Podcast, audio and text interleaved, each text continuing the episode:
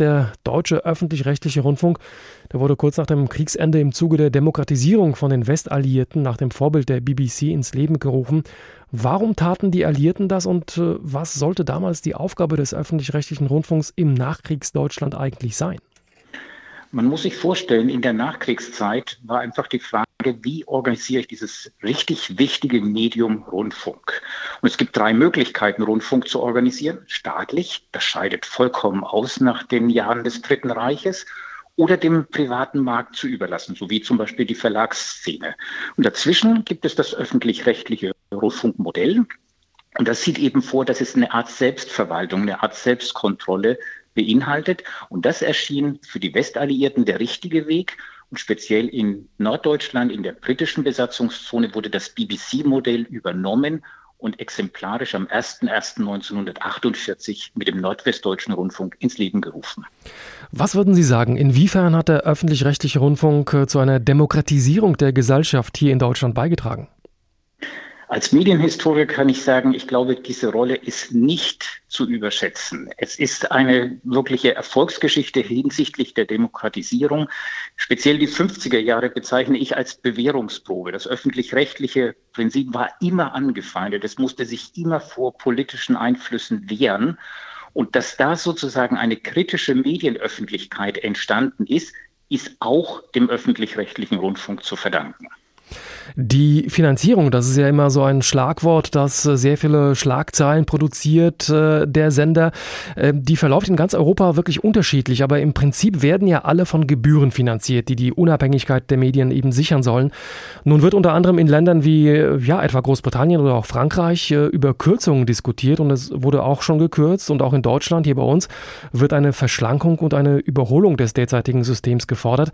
Es gibt aber auch manche, deren Forderung wirklich so weit geht, den Rundfunkbeitrag gänzlich abzuschaffen. Welche Folgen hätte das für eine unabhängige Berichterstattung? Aus meiner Sicht hätte es große Folgen. Und zwar, dass man damals Gebühren, heute sprechen wir von einem Beitrag, der zu entrichten ist für den öffentlich-rechtlichen Rundfunk. Das ist aus meiner Sicht gut so. Und zwar, weil es ein Stück weit diese staatliche und parteipolitische Unabhängigkeit sichert.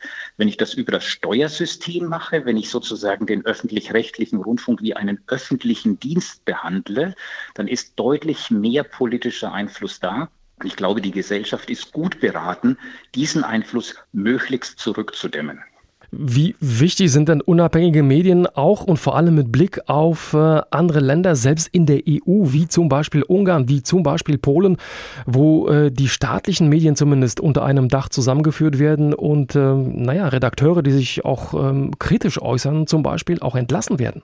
Der öffentlich-rechtliche Rundfunk ist insofern ein Garant dafür, dass das besser laufen kann und dass eine funktionierende Demokratie offensichtlich auch einen öffentlich-rechtlichen Rundfunk mit Qualitätsjournalismus braucht.